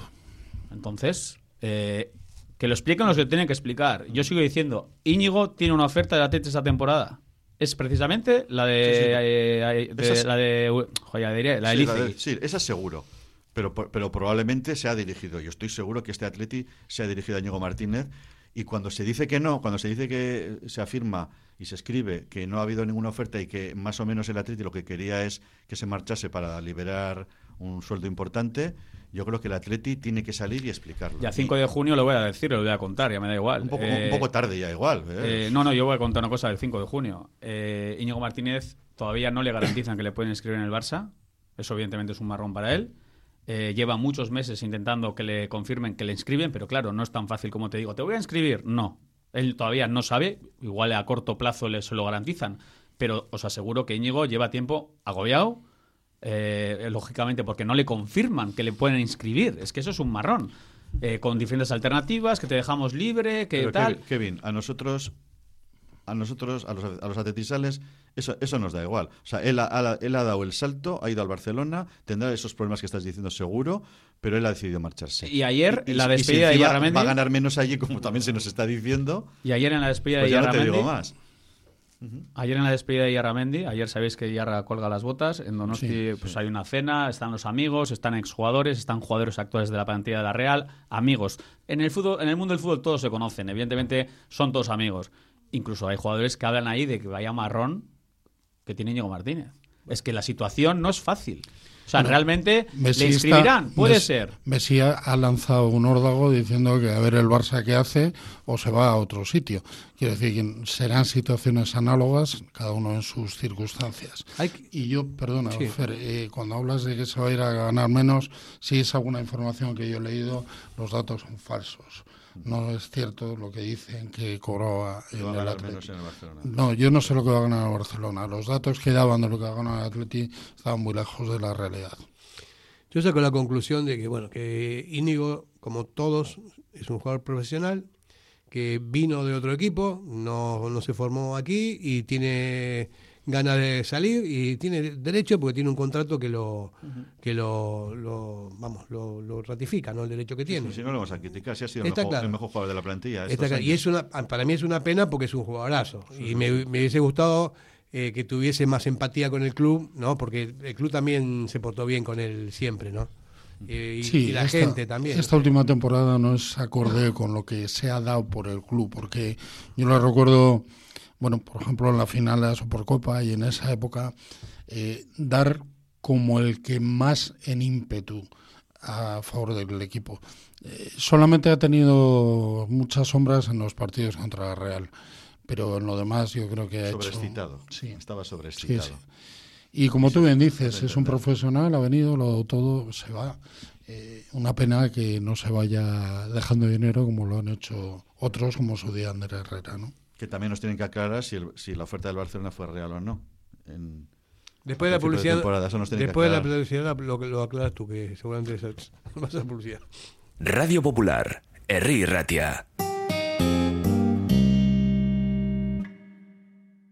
En Durango, Restaurante Covica. Comida tradicional, moderna y vanguardista, elaborada siempre con la máxima calidad. Expertos en alta cocina en miniatura con reconocimientos de prestigio ofrecen diferentes alternativas para satisfacer los paladares de todos sus comensales. La comida de calidad y el trato exquisito tienen nombre propio en San Ignacio Ausunea 8, Durango. ¿Quieres que tus hijos disfruten este verano? Gimnasios Mugento te ofrece las colonias más divertidas en Indauchu y Basauri. Del 26 de junio al 28 de julio, mucho más que artes marciales, manualidades, juegos, trabajo en equipo para niños y niñas de 3 a 12 años y desde 72 euros la semana. Gimnasios Mugendo hará que el verano de los más pequeños sea súper especial, en horario de 9 a 2. Más información en el 944 21 21 14. Para que disfrutes de tu mejor mirada. General Óptica. Compromiso para una mirada sana. Compromiso para una mirada atractiva. Compromiso de servicio. 13 tiendas en Vizcaya. General Óptica. Tu mirada eres tú. En el corazón de Algorta, Pipers. Gastronomía de calidad, menú del día, menú de fin de semana con reserva previa, desayunos y todos los jueves, música en directo. Viernes y sábados de 9 a 12, carta de bocatas, hamburguesas y raciones. Más información en la web pipersalgorta.com. Radio Popular, Herri Ratia. Bueno, seguimos analizando el balance nuestro de lo que vimos en toda la temporada y otras cosas que normalmente siempre se superponen porque son complementarias y son necesarias, ¿no? Eh, yo, a mí me gustaría hablar un poquito más, aparte de la primera plantilla, del primer equipo, de un, un poco lo que está pasando a nivel eh, institucional, estructural con el club, porque hay cosas que veo que no me gustan mucho.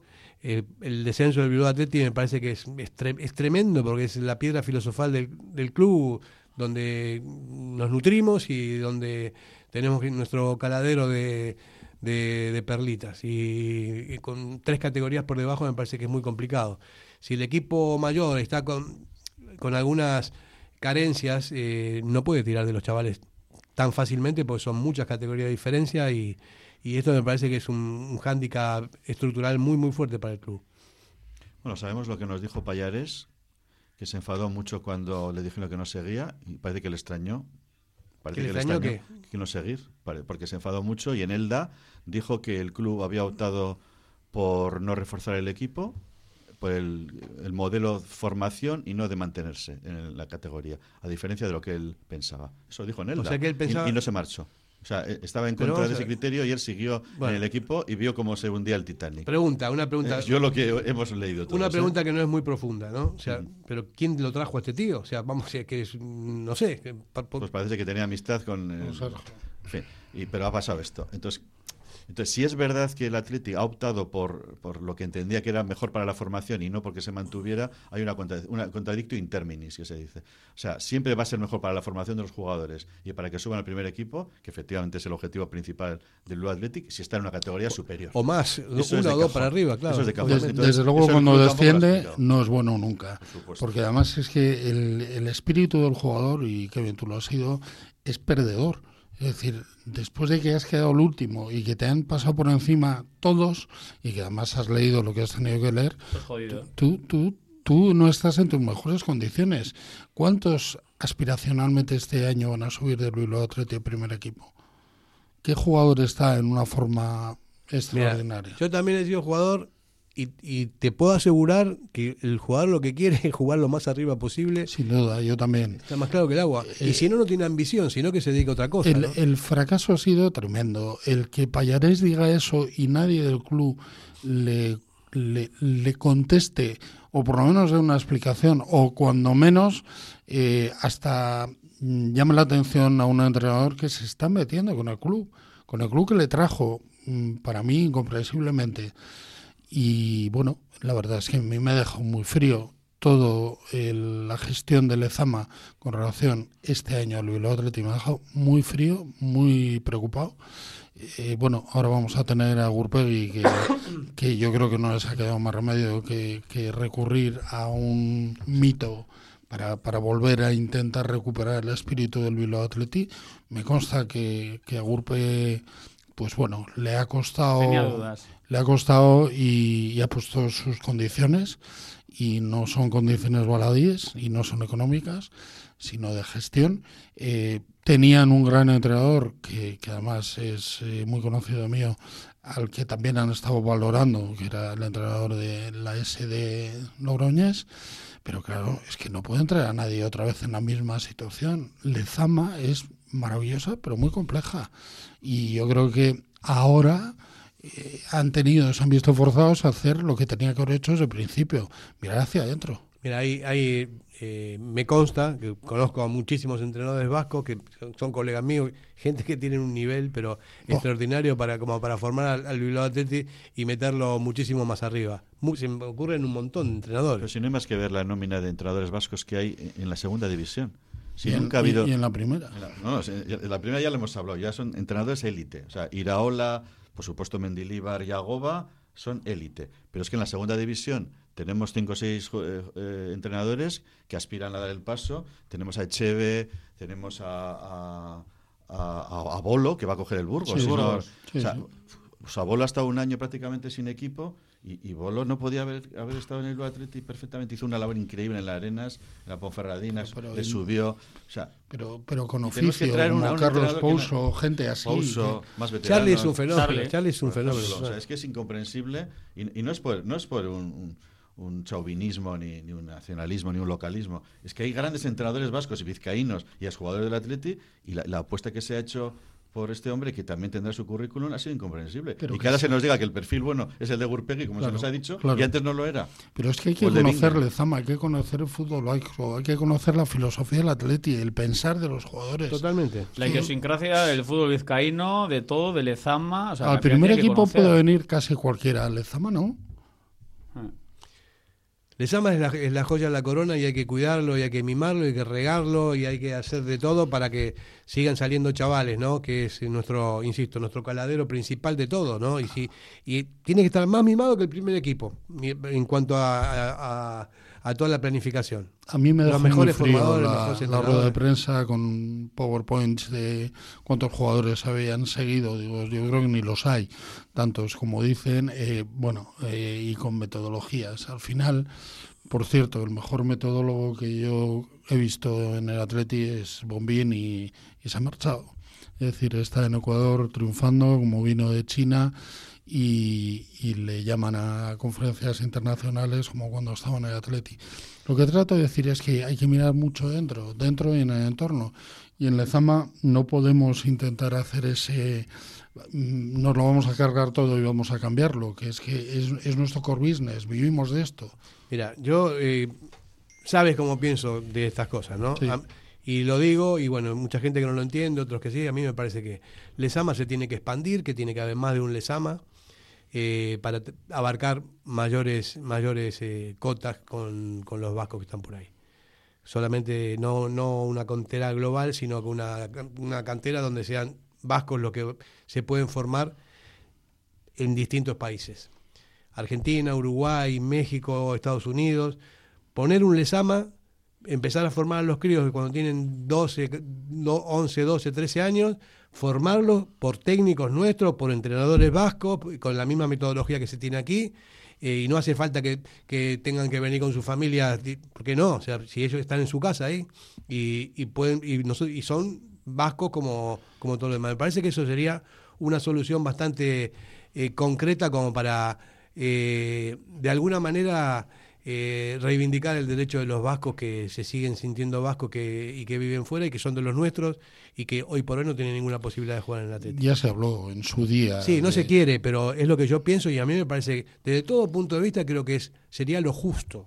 Lo justo porque encaja más con la filosofía que con los que vienen de otro lado y, y empiezan eh, formados aquí y no, no tienen nada que ver con el espíritu atleti. Sí, además, si nos damos cuenta de los últimos jugadores que pasan por el entorno del Atleti, ninguno es un jugador de los de toda la vida del Atleti, son más hijos de inmigrantes, etcétera, que está muy bien, porque si encajan a la filosofía, cómo no van a jugar en Atleti, pero creo que tenemos que reivindicar también el proyecto natural, ¿no? El, el- el- el jugador que se siente vasco y, y no porque ha llegado con 12 años, que puede sentirse muy vasco, por Que tiene la genética además. Pero eso, eh, yo creo que además estamos en un estado de necesidad y que además antes de hacer cosas que van en contra de lo que es para mí la filosofía, que es jugar con jugadores de la tierra y, y vascos, eh, creo que hay que tomar medidas de ese tipo para, para no tomar otras más drásticas dentro de siete años.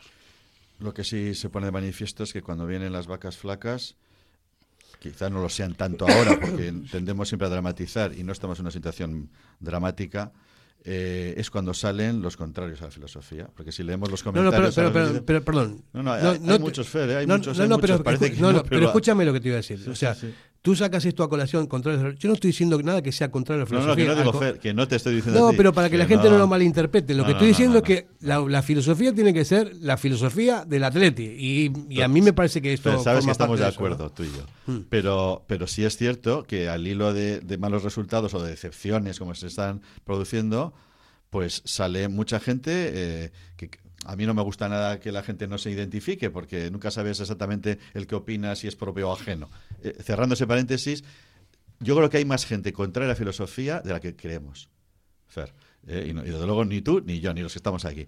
Por eso, y vamos a estar de acuerdo una vez más, Yo no quienes quiero aquí- extranjeros, Quienes eh, aquí ojo, estamos eh. aquí, es hora ya, de una vez, sin prisa, pero sin pausa, de que empecemos a delimitar, probablemente para ampliar lo, que realmente es nuestra filosofía, para que no se abra a, a río revuelto ganancia de, de, de pescado. Esta va a ser la, esta va a ser la conclusión final de este programa, que es el debate de, de toda la temporada, lo que hemos eh, visto hoy, y es una buena conclusión. Para mí tiene que haber un debate reflexivo, inteligente, educado, respetuoso de todas las partes para ver qué se determina. Y Porque me parece que- que, es normal. Y eso, ¿no? decir lo que queremos ser. Decidir el socio la filosofía, porque nada va a ser más justo que eso. Eso es. Y bueno, eh, nos tenemos que marchar hasta la temporada que viene. Tenemos un minuto para dar el grito sagrado. Pero me parece que es mucho tiempo, Javi. Y gritando un minuto a un patriota va a ser como muy forofo, ¿no? Eh, bueno, no, no estamos para forofismos. no, no estamos ¿eh? tan, tan forofos. Es un placer eh, tenernos aquí a, a los dos, Kevin. eh, con ellos estamos súper a gusto. Con eh, eso sí hubiéramos llegado a Europa, seguro. tú. No, sí, seguro. Seguro. seguro. Eh, eh, eso, eso está ojo, claro. ojo, que ahora todavía, las próximas semanas, o menos que 10 días, van a ser de animar a un equipo que es el Ceferín Club de Fútbol. No sé si me seguís por dónde voy. Sí. El Ceferín Club de Fútbol le vamos a animar para que sea justo. ¿eh? Igual de esa, de esa justicia cae algo. Yo no igual, soy- no, igual no, no, no, no lo hemos ¿Qué tenemos merecido. Como dijo Unai Simón, no piensa en eso, pero si hay justicia en el mundo del fútbol, pues igual tenemos alguna noticia. Tiene, en- tiene que ser muy 10 días. rápido, porque las planificaciones de las temporadas no pueden estar al albur de esto. Bueno, vamos a despedirnos al grito sagrado de Aupat a Seferino, ¿no? No, no, que le den, que le den. Venga, vamos. Dos y tres. ¡Aupa